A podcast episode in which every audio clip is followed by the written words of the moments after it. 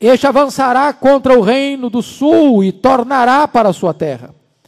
Os seus filhos farão guerra e reunirão numerosas forças. Um deles virá apressadamente, arrasará tudo e passará adiante, e voltando à guerra, a levará até a fortaleza do rei do sul. Então, este se exasperará, sairá e pelejará contra ele, contra o rei do norte. Este porá em campo grande multidão, mas a sua multidão será entregue nas mãos daquele. A multidão será levada e o coração dele se exultará, se exaltará. Ele derribará, derribará miríades, porém não prevalecerá. Porque o rei do norte tornará e porá em campo multidão maior do que a primeira. E ao cabo de tempos, isto é, de anos, virá a pressa com grande exército e abundantes provisões. Naqueles tempos se levantarão muitos contra o rei do sul. Também os dados à violência dentro do teu povo se levantarão para cumprirem a profecia, mas cairão.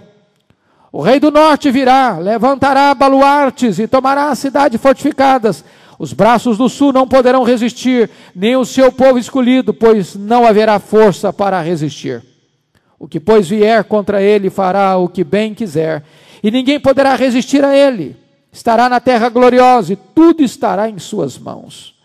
Resolverá vir com a força de todo o seu reino e entrará em acordo com ele e lhe dará uma jovem em casamento para destruir o seu reino. Isto, porém, não vingará, nem será para sua vantagem. Depois se voltará para as terras do mar e tomará muitas, mas um príncipe fará cessar-lhe o opróbrio e ainda fará recair este opróbrio sobre aquele. Então voltará para as fortalezas da sua própria terra, mas tropeçará e cairá, e não será achado. Levantar-se-á depois em lugar dele um que fará passar um exator pela terra mais gloriosa de seu reino, mas em poucos dias será destruído, isso sem ira nem batalha. Depois se levantará um em seu lugar, um homem vil, ao qual não tinha dado a dignidade real, mas ele virá caladamente, tomará o reino com intrigas. As forças inundantes serão arrasadas diante dele, serão quebrantadas, como também o príncipe da aliança.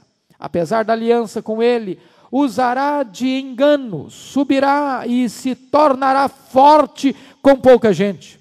Virá também caladamente, aos lugares mais férteis da província e fará o que nunca fizeram seus pais, nem os pais de seus pais. Repartirá entre eles a presa, os despojos e os bens, e maquinará os seus projetos contra as fortalezas, mas por certo tempo. Suscitará sua força e o seu ânimo contra o rei do sul, à frente de grande exército o rei do sul sairá à batalha com grande e muito poderoso exército, mas não prevalecerá, porque maquinarão projetos contra ele. Os que comerem os seus manjares o destruirão, e o exército dele será arrasado, e muitos cairão traspassados. Também esses dois reis se empenharão em fazer o mal, e a uma só mesa falarão mentiras. Porém, isto não prosperará, porque o fim virá no tempo determinado. Então o homem viu, tornará para sua terra com grande riqueza, e o seu coração será contra a santa aliança. Ele fará o que lhe aprouver e tornará para sua terra no tempo determinado, tornará a avançar contra o sul, mas não será nesta última vez como foi da primeira, porque virão contra ele navios de Quitim que lhe causarão tristeza. Voltará e se indignará contra a santa aliança e fará o que lhe aprouver, e tendo voltado, atenderá aos que tiverem desamparado a santa aliança. Dele serão forças que profanarão o santuário, a fortaleza nossa, e tirarão o sacrifício diário, estabelecendo abominação desolada, desoladora. Aos violadores da aliança, ele com lisonjas perverterá, mas o povo que conhece ao seu Deus se tornará forte e ativo os sábios entre o povo ensinarão a muitos, todavia cairão pela espada e pelo fogo, pelo cativeiro e pelo roubo por algum tempo. Ao caírem eles, serão ajudados com pequeno socorro, mas muitos se ajuntarão a eles com lisonja. Alguns dos sábios cairão para serem provados, purificados e embranquecidos até o tempo do fim, porque se dará ainda no tempo determinado. Este rei fará segundo a sua vontade, se levantará e se engrandecerá sobre todo Deus.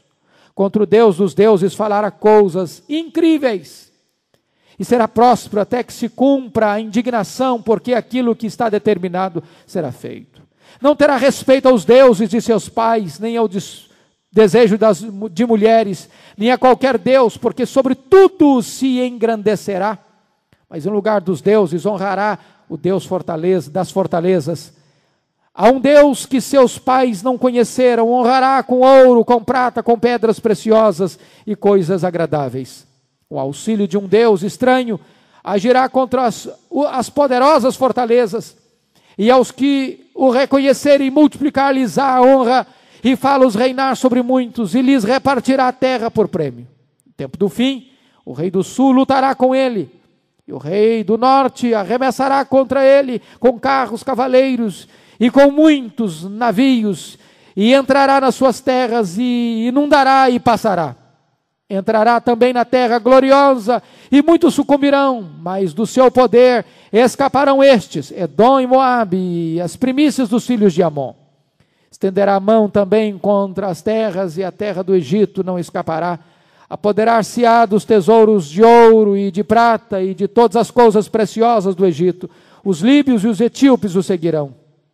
Mas pelos rumores do Oriente e do Norte será perturbado e sairá com grande furor para destruir e exterminar a muitos. Armará suas tendas palacianas entre os mares contra o glorioso Monte Santo, mas chegará o seu fim e não haverá quem o socorra. Nós vamos meditar sobre a soberania de Deus na história. O capítulo 11 de Daniel é sequência do capítulo 10 de Daniel. É o anjo que começa falando com Daniel. E depois de uma leitura longa, complexa, difícil, onde você vê reis se levantando, reis caindo, reinos se levantando, reinos caindo, acordos, casamentos, guerras, acordos frustrados, traições, conspirações, ficamos a pensar: meu Deus, por que, que um texto desse está na Bíblia? O que, que um texto desse tem para nos ensinar? O que, que nós podemos aprender de um texto como esse? Por que numa quarta-feira, final de ano, pega um texto tão complicado desse? E eu gostaria que nós pudéssemos olhar para esse texto hoje para entender algumas lições muito importantes, muito oportunas. Se vocês notarem, o livro de Daniel como o livro de Apocalipse, como o, nenhum outros livros da Bíblia talvez revelem para nós a soberania de Deus na história.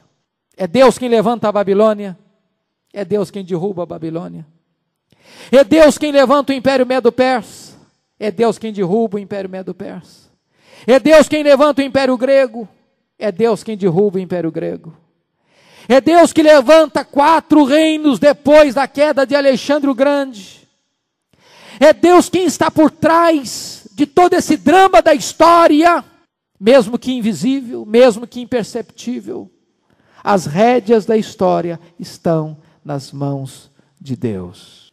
Na verdade, capítulo 11 de Daniel é Deus contando a história antes dela acontecer. Os homens escrevem a história depois que ela acontece. Deus escreve a história antes dela acontecer. Porque Deus escreveu a história, a história acontece.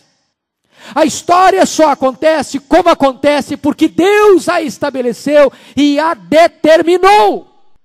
Este é um fato extremamente glorioso para nós.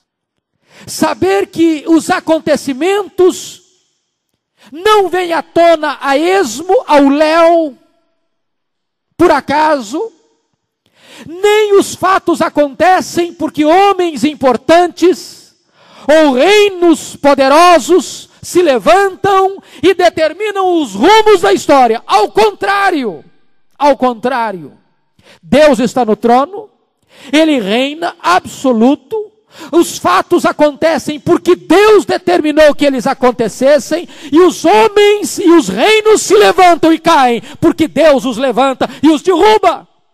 Ele é o Senhor da história. Ele é o dono da história. Por isso eu chamo a sua atenção para nós olharmos dois aspectos nesse texto. Primeiro, o desdobramento da história debaixo da soberania de Deus. O, desdobramento da história sob a soberania de Deus. Primeiro, versículo 1 e 2: os quatro reis persas. Note você aí comigo que o anjo está falando com Daniel, mas eu, no primeiro ano de Dario, esse eu aí não é Daniel, é o anjo que está falando com ele. Me levantei para o fortalecer e animar. Agora eu te declararei a verdade. Que verdade? Eis que ainda três reis se levantarão na Pérsia. Agora está começando a falar de profecia. Está começando a olhar para frente. Ninguém conhece nada ainda. Ele está começando a dizer o que, que vai acontecer no Império Medo-Persa. Ele está dizendo que mais três reis vão se levantar depois de Dario. E ele está dizendo agora, no verso 2: E o quarto será acumulado de grandes riquezas, mais do que todos. Quem é esse quarto rei persa? Que será mais rico do que todos? E aqui ele começa a falar de Xerxes. Se você ler o livro de Esther, esse rei Xerxes é chamado também de Assuero. E lá no livro de Esther, capítulo 1, versículo 4, este rei tem a disposição de mostrar suas riquezas, suas glórias, suas pompas. E é um rei que resolve dar uma festa e dá uma festa de 180 dias, seis meses de festa. E é algo magnificente, esplendoroso. Um rei que granjeou riqueza e poder, e através dessa riqueza e deste poder, este rei formou e manteve um grande, numeroso e poderoso exército, contra o qual e contra a Grécia, então, ele vai é, marchar. Segunda coisa importante, versículo 3 e 4, há uma outra descrição. Depois, depois de Xerxes, se levantará um rei poderoso, que reinará com grande domínio e fará o que lhe aprouver. Mas no auge o seu reino será quebrado. De quem que o anjo está falando agora? Ele está falando de Alexandre o Grande. Ele está falando de Alexandre Magno. Ele está falando do rei macedônio que domina o Império Medo-Persa, que conquista o Império Medo-Persa e que começa a dominar o mundo. É muito importante entender, irmãos, o seguinte: Alexandre Magno, filho de Filipe, foi um dos maiores guerreiros da história da humanidade. Esse moço começou a reinar com 20 anos, com tirocínio com a liderança, com a capacidade administrativa, política, estrategista singular. Este homem, em 12 anos, dos 20 aos 32, 32 anos, ele dominou o mundo, conquistou o mundo da época. João Calvino, no seu comentário sobre Daniel, disse que Alexandre caiu porque se afogou na bebida. Ele era um homem que bebia descontroladamente. E ele se derrotou também por causa da sua vaidade. Porque um homem que chega aos 32 anos de idade é dono do mundo, é imbatível, é irresistível, tem a mania de se ensoberbecer. E ele então é derrubado, é quebrado repentinamente na Babilônia, exatamente quando estava com projetos de reconstruir a Babilônia. E a reconstrução da Babilônia chocava-se frontalmente com a profecia bíblica que dizia que ela não podia ser reconstruída. E então ele morre, bruscamente, repentinamente, cumprindo cabalmente a profecia que está aí no versículo de número 4. O seu reino será arrancado e passará a outros fora de seus descendentes, porque Alexandre não deixa descendentes, e quando ele morre, o seu grande império é dividido em quatro reinos. E aqui vem o terceiro ponto que eu chamo a sua atenção: os reis da Síria e do Egito. Versículos 5 a 20. O que, que vai acontecer? Com a morte de Alexandre, o reino greco-macedônio é dividido em quatro grandes partes. Importando-nos aqui perceber que a história bíblica passa por dois reinos, o reino dos Seleucidas na Síria, que a partir do capítulo 11 que é chamado do reino do norte, e o reino dos Ptolomeus, lá no Egito, que passa a ser chamado de reino do sul. Então, dos versículos 5 a 20, você vai enxergar uma tensão contínua, constante, uma guerra contínua entre os reinos do norte e os reinos do sul, ou o rei do norte e o rei do sul. Quando fala rei do norte, pensa na Síria. Quando fala em rei do sul, pensa no Egito. Então vamos ver, em primeiro lugar aí, aliança entre a Síria e o Egito. Versículos 5 e 6. O rei do sul, ou seja, o Egito, será forte, como também um de seus príncipes. Este será mais forte do que ele reinará e será grande o seu domínio. Mas ao cabo de anos, eles se ali, ali, aliarão um com o outro. A filha do rei do sul casará com o rei do norte para estabelecer a concórdia. Vocês já viram isso em algum lugar na história? Quando os nobres assumem o governo, eles querem que esses dois reinos, que estão sempre em tensão, em briga, em guerra, se unam para formar um reino mais poderoso. E que meio eles encontram para costurar essa aliança? Um casamento na realeza. Então o que, é que acontece? O rei do Egito oferece a sua filha, Ptolomeu Filadelfo, que foi o homem que vai mandar traduzir o Velho Testamento do hebraico para o grego. E isso é muito importante para nós, para dar a versão a Septuaginta. Este homem resolve dar a sua filha, Berenice, em casamento ao rei da Síria, Antíoco II, para tentar costurar esta aliança de paz. Só que Antíoco II já era casado. E Antíoco II deixou a sua mulher para se casar com a filha de Ptolomeu Filadelfo. Deixou a sua mulher Leonice. Sabe o que, que aconteceu? Com a morte de Ptolomeu Filadelfo, o rei da Síria resolveu voltar para sua primeira mulher. E quando ele voltou para sua primeira mulher, um fato aconteceu. Essa mulher se vinga. Primeiro, assassinando Berenice, envenenando o seu marido e envenenando o filho de Berenice com o seu marido. Veja você que isso está descrito aí no versículo 6. Mas ao cabo de anos, eles se aliarão um com o outro. A filha do rei do sul, Ptolomeu Filadelfo, casará com o rei do norte, Seleuco II, para estabelecer a concórdia. Ela, porém, não conservará a força de seu braço. E ele não permanecerá, nem o seu braço, porque ela será entregue, e bem assim os que a trouxeram, e seu pai, e o que a tomou por sua naqueles tempos. Ou seja, o projeto frustrou. Agora, com este assassinato, muito menos a possibilidade de novas alianças políticas. E agora, vem os versículos 7 a 12. Segundo lugar, a derrota da Síria pelo Egito. Preste atenção aí, versículos 7 a 12. Mais de um renovo da linhagem dela, dela quem? Da Berenice, da mulher, da filha de Ptolomeu Filadelfo. Um se levantará em seu lugar e avançará contra o exército do rei do norte. O que está acontecendo? O rei do Egito resolve se vingar. E ele vai e mata todos aqueles que assassinaram a sua irmã Berenice.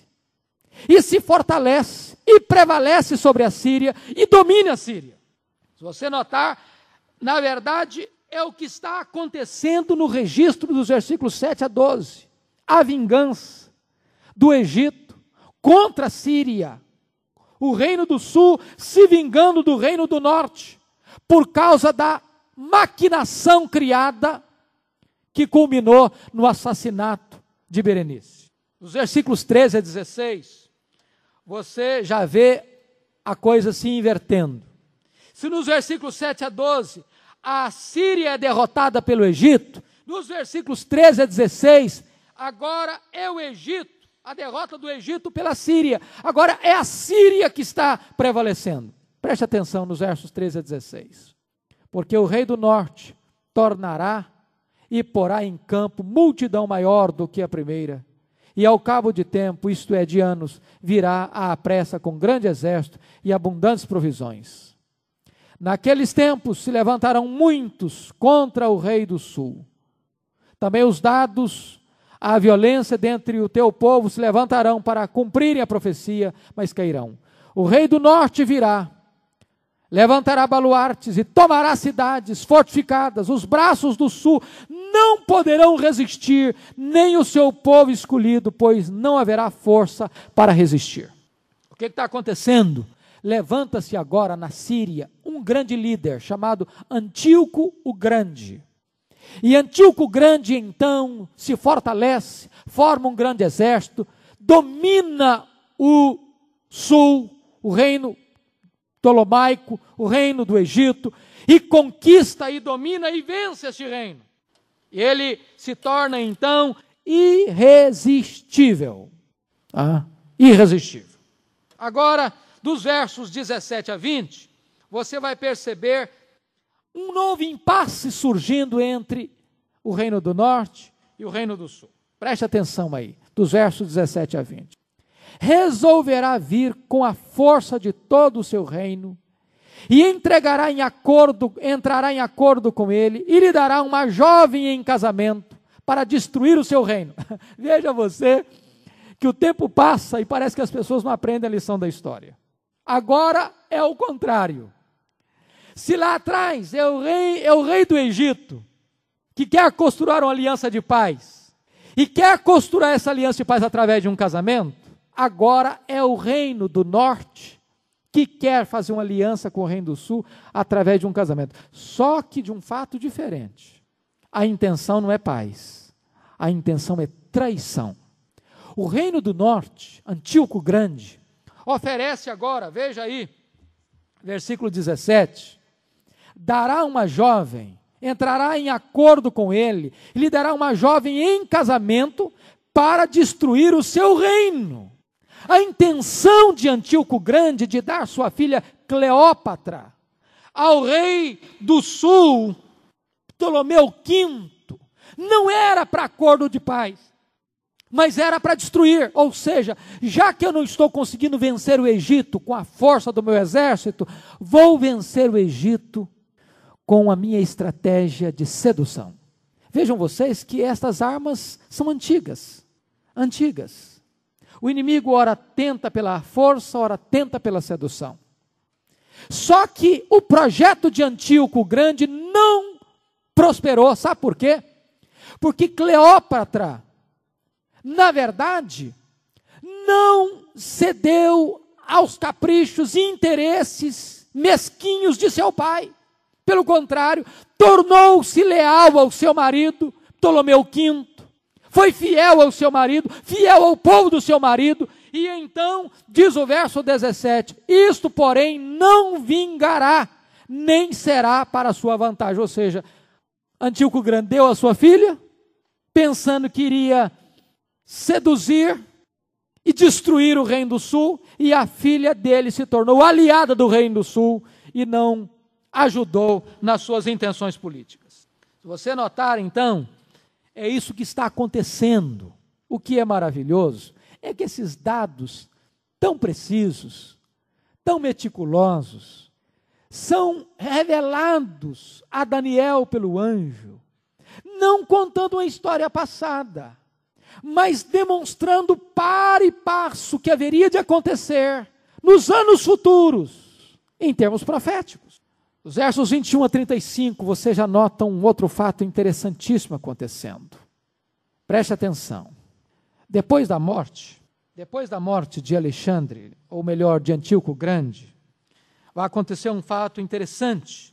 O sucessor dele, Seleuco, Filopater, segundo, está escrito no verso 20, preste atenção lá. Levantar-se-á depois, em lugar dele, dele quem? De Antíoco Grande, aquele que deu a filha para se casar lá, um que fará passar um exator pela terra mais gloriosa do seu reino, mas em poucos dias será destruído, e isto sem ira nem batalha. O que, esse texto quer dizer? Quando o sucessor de Antíoco Grande, rei da Síria, assumiu o governo, ele resolveu mandar um emissário a Jerusalém para saquear os tesouros de Jerusalém, os tesouros do templo de Jerusalém.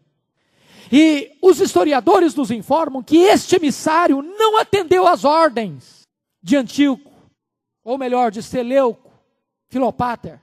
Pelo contrário, imediatamente o rei foi morto. E os historiadores querem crer que este mesmo emissário que foi para roubar e saquear o templo, envenenou o rei Seleucida. E está aqui a profecia, no versículo 20 levantar-se-á depois em lugar dele um que fará passar um exator pela terra mais gloriosa do seu reino, que é a Palestina, caso Jerusalém, mas em poucos dias será destruído, isso sem ira nem batalha, ou seja, não morreu numa batalha, ele morreu envenenado. Morreu envenenado. Isso, profecia, palavra de Deus, de fatos que haveriam de, se, de acontecer. A partir do verso 21, você vai encontrar o relato de um homem que no livro de Daniel ganha destaque. Um rei Seleucida, que vai agora dominar o mundo, dominar aquela região que Antíoco IV, chamado Antíoco Epifânio. Ele deu esse título para ele mesmo. Antíoco Epifânio significa Antíoco o Ilustre. Ele se deu a si mesmo este adjetivo.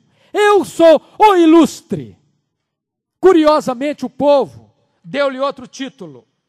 Antíoco Epimanes, Etíoco o Louco. Às vezes as pessoas têm determinadas opiniões próprias que não conferem muito com a opinião pública. E nesse caso, Antíoco Epifânio se achava o ilustre e o povo achava o louco. Mas quem foi esse cidadão? Nós já estudamos sobre ele. No capítulo 8 de Daniel, nós já lemos que Antíoco Epifânio é o maior protótipo do anticristo que nós lemos em toda a Bíblia.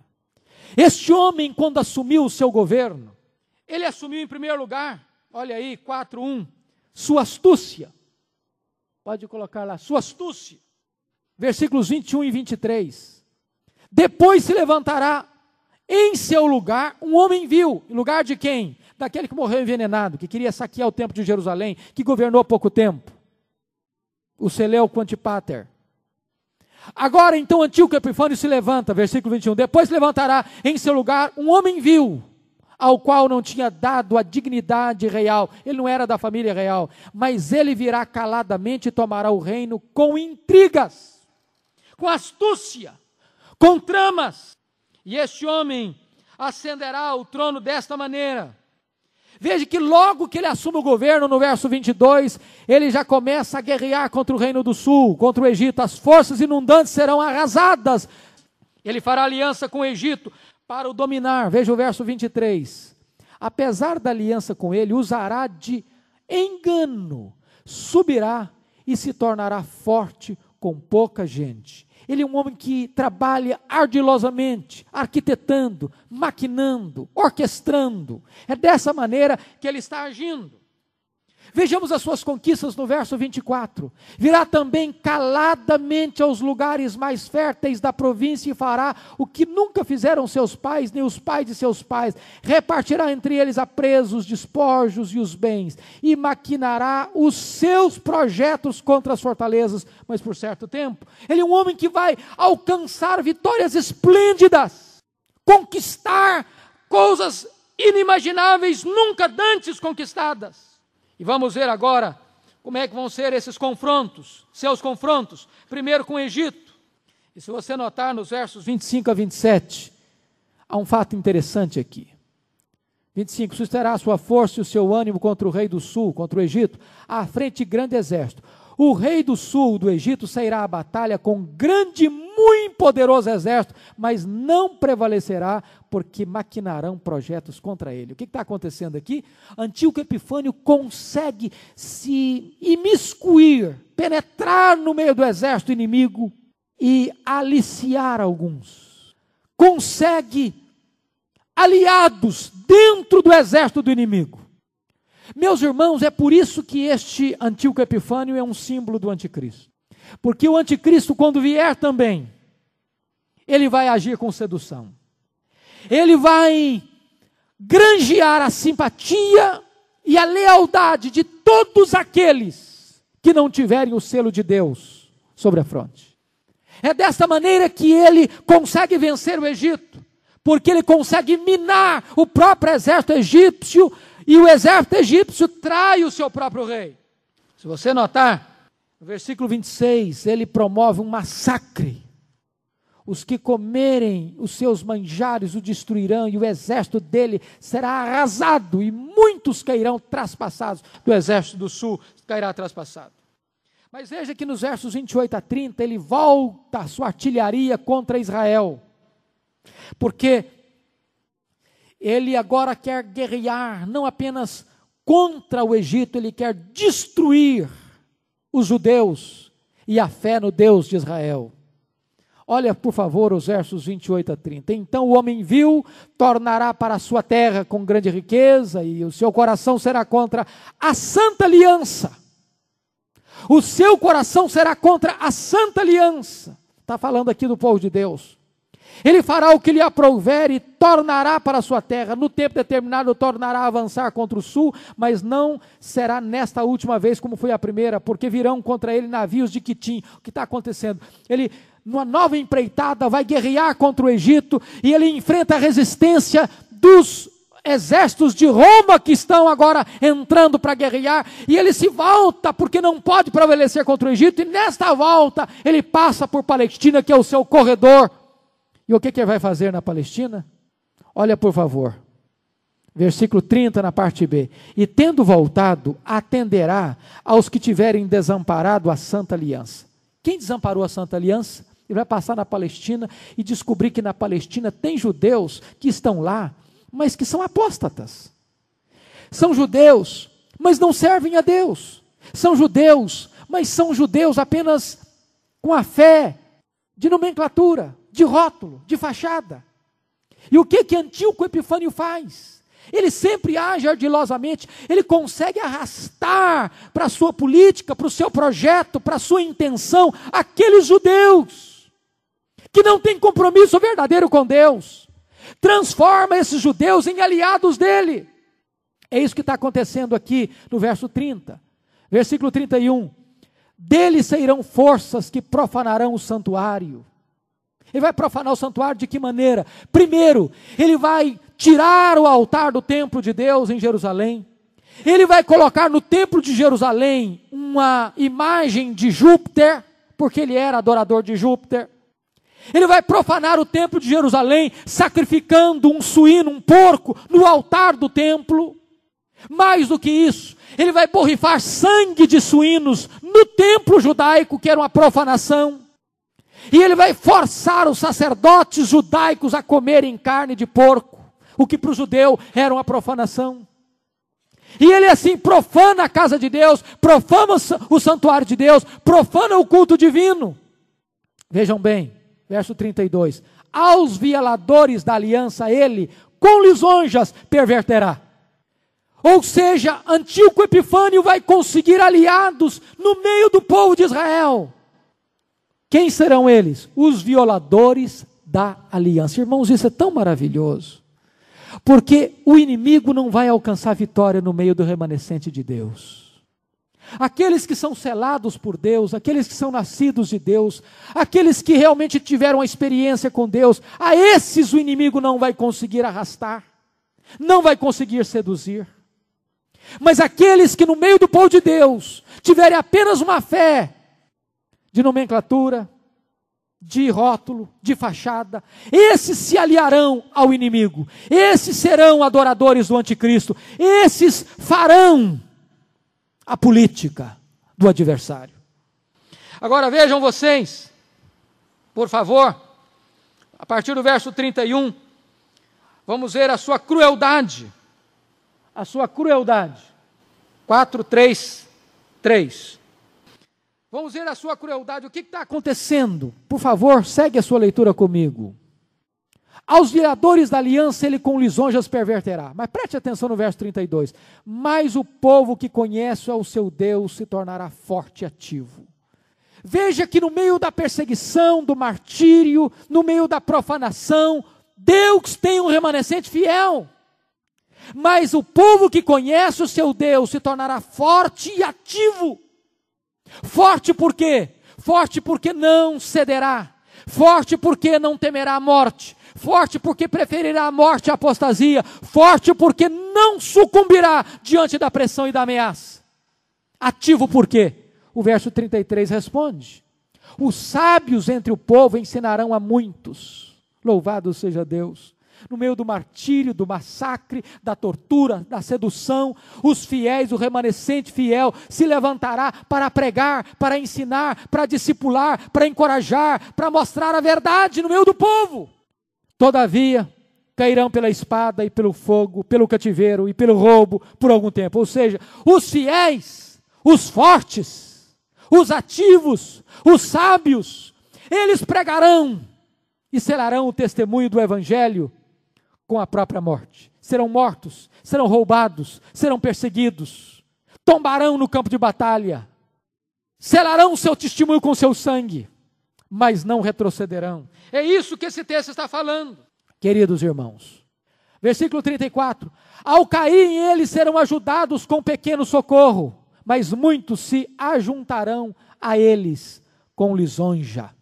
Ou seja, Possivelmente o que Daniel está recebendo o anjo aqui de revelação é o seguinte: foi nesse momento de Antigo Epifânio perseguindo, massacrando, profanando, matando, é que se levanta na Síria uma resistência. Se levanta melhor não na Síria, em Jerusalém, em Israel uma resistência, que são os macabeus. Os macabeus. Na classe sacerdotal, Matias Macabeus, juntamente com seus filhos, começam a resistir essa força opressora.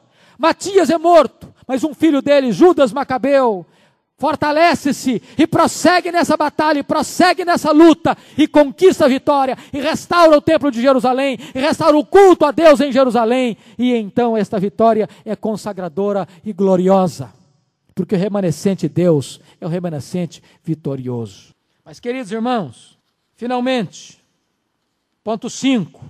A partir do verso 36 a 45, você vai encontrar uma descrição que não pode mais se aplicar a Antíoco, Epifânio, nem a qualquer rei comum da terra. Mas o ponto 5 nos fala de um rei satânico. E não temos dúvida nenhuma. E os maiores intérpretes das Escrituras entendem que a descrição dos versos 36 a 45 é a descrição do próprio Anticristo próprio anticristo. E se você notar, vamos ver a perversidade do anticristo. Versículos 36 a 39. Primeiro, o seu atrevimento. Ele blasfemará de Deus. Veja aí, por favor, verso 36. Na parte B, contra o Deus dos deuses falará coisas incríveis. Isso está de acordo, completamente de acordo com o que está em Daniel 7:25, que é a descrição do anticristo.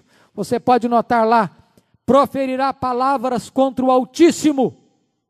Isso está de acordo com o primeiro, 2 Tessalonicenses 2, versículos 3 e 4, que ele se colocará contra tudo aquilo que se chama Deus, se assentará no santuário de Deus, para querer ser adorado como Deus. Então, esta é uma figura do próprio anticristo, o anticristo escatológico do tempo do fim.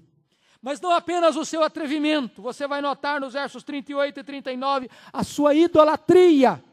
E você vai perceber, olhará no verso 38, que ele honrará o Deus das fortalezas. O que significa isso? Significa que a única divindade que ele vai reconhecer é a sua própria força. Ele é um ególatra. Ele vai adorar a si mesmo e vai exigir das nações, diz Apocalipse capítulo 13, que ele vai exigir que todos os povos, reinos, nações e línguas de todo mundo se prostrem diante dele, e todos vão se prostrar, exceto aqueles que foram selados por Deus, aqueles que nasceram de novo, aqueles que creram no Senhor Jesus Cristo. Todos os demais vão se curvar diante dele, de tal maneira, queridos irmãos, que no fim nós vamos ter só duas igrejas: a noiva do cordeiro e a grande meretriz. A Jerusalém celeste e a grande Babilônia. Os adoradores de Cristo e os adoradores do anticristo. No tempo do fim não vai ter gente neutra. Não vai ter gente em cima do muro.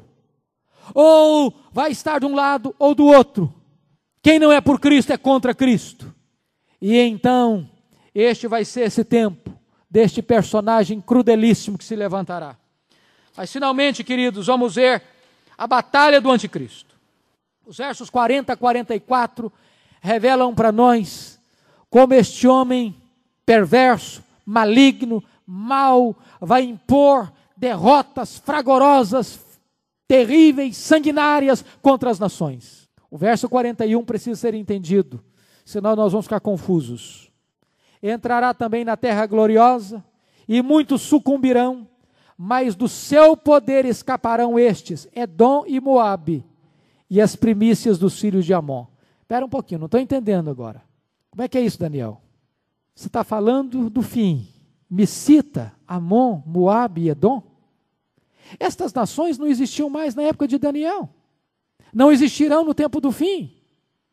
Por que que Daniel está se referindo que estas nações, estas nações estarão aliadas ao anticristo? Nós temos que entender que nesse contexto aqui, Edom, Moab e Amon são um símbolo mais do que um fato geográfico histórico.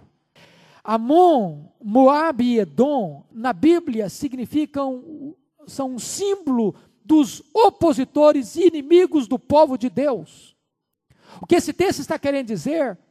Que os inimigos de Deus, os opositores do povo de Deus, se aliarão ao anticristo nos seus projetos expansionistas, dominadores. Mas, queridos irmãos, Importa-nos entender aquele que o derrotará. Versículo 45. Preste atenção. Versículo a parte B. Mas chegará o seu fim e não haverá quem o socorra. Esta vai ser a história final do anticristo. Diz a Bíblia que ele será quebrado não por força humana. Ele será quebrado não por força política, ou bélica, ou estrategista dos soldados ou exércitos humanos. Ele será destruído, diz a Bíblia, pelo sopro da boca de Cristo Jesus, na manifestação da sua vinda. Paulo diz que o anticristo será aniquilado, destruído, derrotado, na manifestação da gloriosa vinda do Senhor Jesus, na grande batalha do Armagedon. E na grande batalha do Armagedon, não são exércitos que travam suas forças ou entram em conflagração, em guerras de disputa de poder. A única arma usada é a espada que sai da boca do Rei dos Reis e do Senhor dos Senhores. Então o anticristo será derrotado, aniquilado e lançado no lago do fogo. Depois deste capítulo histórico, e ele é belo porque ele não é história, ele é profecia. E eu fico imaginando alguém pegando o livro de Daniel, como que num mapa se orientando nos acontecimentos que iam acontecendo. Puxa vida, se cumpriu literalmente. Olha aqui que curioso, exatamente como Daniel profetizou aconteceu. E alguém poderia ir se guiando nessa trilha da profecia de Daniel e investigando os fatos meticulosamente. Coisa fantástica. Daí vem o meu segundo ponto da mensagem de hoje: as lições decorrentes da soberania de Deus na história. E eu chamo a sua atenção para algumas lições importantíssimas. Primeiro, a palavra de Deus é absolutamente confiável. Meus amados irmãos, Daniel está recebendo uma profecia alusiva a 400 anos depois dele, até Antíoco Epifânio, e também alusiva ao tempo do fim.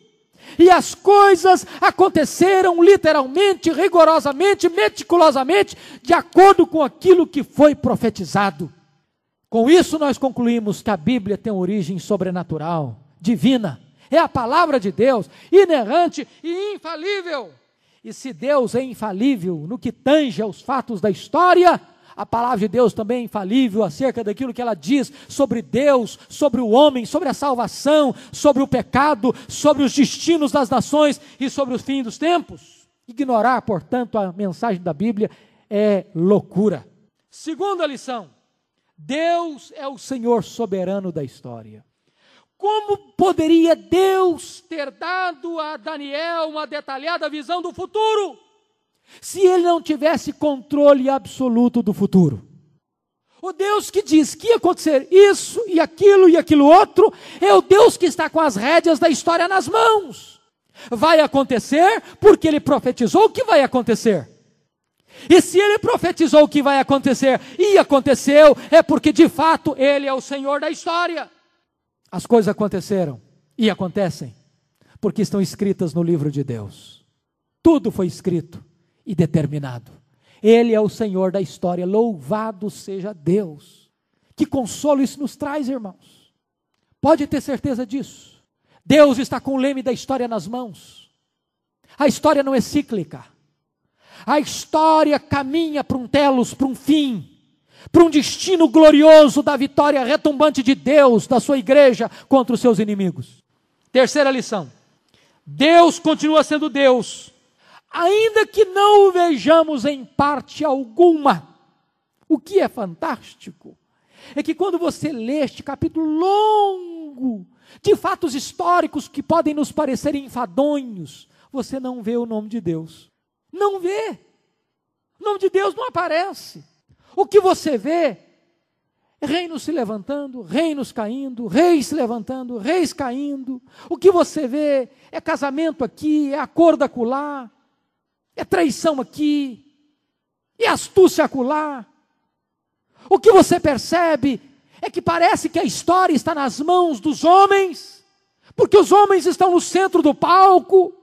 Parece que quando um homem forte está reinando, é ele quem dirige os rumos da história. Você não vê Deus, Deus não está no palco. Mas deixa eu lhe dizer: ainda que você não veja Deus no palco, quem está conduzindo os destinos da história é Deus. Isso é maravilhoso, querido. É maravilhoso. Você lê esse texto, parece que não há holofote sobre o povo de Deus, parece que não há nenhum holofote em Jerusalém, parece que não há nenhum destaque para a aliança e a fidelidade do povo de Deus ao Deus verdadeiro. Ao contrário, o povo de Deus está sendo perseguido, massacrado. Jerusalém é apenas um corredor ora sob o domínio dos Ptolomeus, ora sob o domínio dos Seleucidas. Mas, na verdade, mesmo quando o povo de Deus está sendo perseguido e massacrado, Deus está no controle da história. Quarta lição: o tempo do fim será de grande angústia para o povo de Deus. Eu não quero ser pessimista e eu não quero lhe deprimir, mas, amado irmão, a palavra de Deus nos diz que nos últimos dias teríamos tempos difíceis. A Bíblia nos informa que os perversos se tornarão ainda piores. E a Bíblia diz que o fim não virá sem que primeiro venha a apostasia e seja revelado o homem da iniquidade. Os tempos mais amargos da história ainda estão por vir. Os tempos mais tenebrosos ainda estão por chegar. E vejam que tivemos tempos amargos sobretudo no século XX, quando a igreja sofreu agruras terríveis nas mãos do governo comunista ateu, quando a igreja sofreu agruras terríveis sob o sistema nazista e fascista, quando a igreja enfrenta oposição crudelíssima nas mãos da religião muçulmana. Mas eu preciso lhes dizer que o tempo mais amargo da história ainda está por vir. Quando se levantará este terrível líder, que é uma espécie de encarnação de Satanás, que vai promover a mais sangrenta e brutal e universal perseguição contra o povo de Deus jamais vista na história da humanidade. Se você notar, os versos 27, 29 e 35 revelam para nós que Deus, mesmo nesse tempo, está no controle. Preste atenção aí, 27 diz assim: Também esses dois reis se empenharão em fazer o mal e uma só mesa falarão mentiras, porém isso não prosperará, porque o fim virá no tempo determinado. Não são os homens que determinam os rumos da história, é Deus. 29. No tempo determinado, tornará avançar contra o sul. No tempo determinado, é Deus quem determina. Versículo 35. Alguns dos sábios cairão para serem provados, purificados e embranquecidos até ao tempo do fim, porque se dará ainda no tempo determinado. Deus está no controle. Quando o ímpio está governando, quando o seu povo está sendo massacrado, Deus está governando. Quinta lição e penúltima. Nenhuma perseguição pode impedir a comunhão do povo de Deus com Deus, nem paralisar o trabalho do povo de Deus para Deus. Vejam vocês, queridos irmãos, os versos 32 e 33, que os apóstolos estão se aliando aos ímpios, o povo de Deus está sendo massacrado, mas diz o texto: Mas o povo que conhece o seu Deus se tornará forte e vivo. Que coisa preciosa, irmãos. A igreja de Deus nunca foi enfraquecida nem destruída pela perseguição. Nunca. Nunca. A maior igreja numérica do mundo hoje está na China. Calcula-se hoje que tenhamos cerca de 200 milhões de crentes na China. Muitos deles presos, torturados ainda. Mas o povo que conhece o seu Deus, conhece aqui, não conhecer de ouvir falar, não, que experimenta intimidade com Deus, é forte e ativo. Esse povo tem comunhão com Deus, esse povo trabalha para Deus. Ninguém pode impedir o povo de Deus de conhecer a Deus.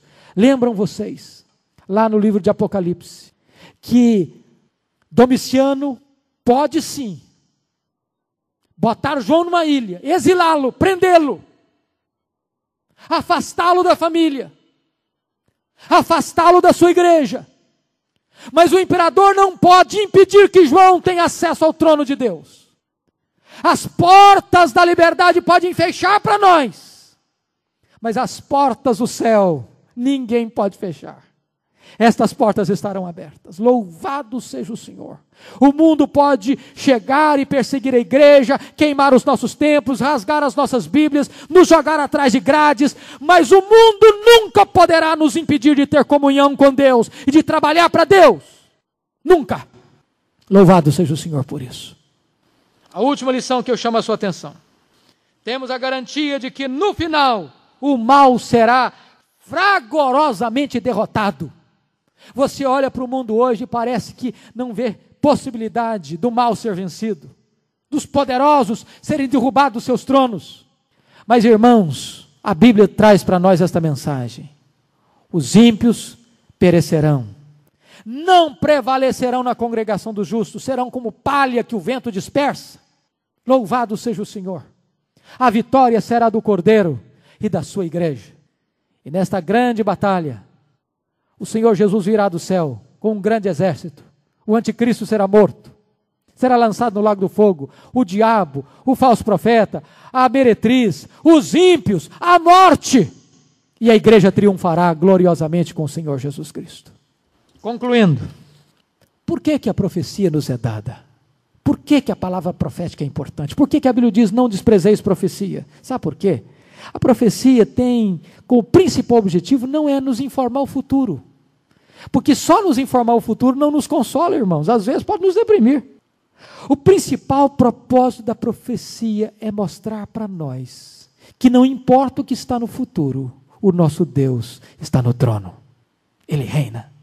E por isso, em último lugar, a igreja pode celebrar, como está lá no livro de Apocalipse, dai louvores ao nosso Deus todos os seus servos, pequenos e grandes, os que o temeis, aleluia, pois reina o Senhor nosso Deus, o Todo-Poderoso. Esta é a mensagem que Daniel nos passa, esta é a mensagem profética, esta é a mensagem de Deus para a igreja nesta noite. Que Deus nos abençoe. Amém.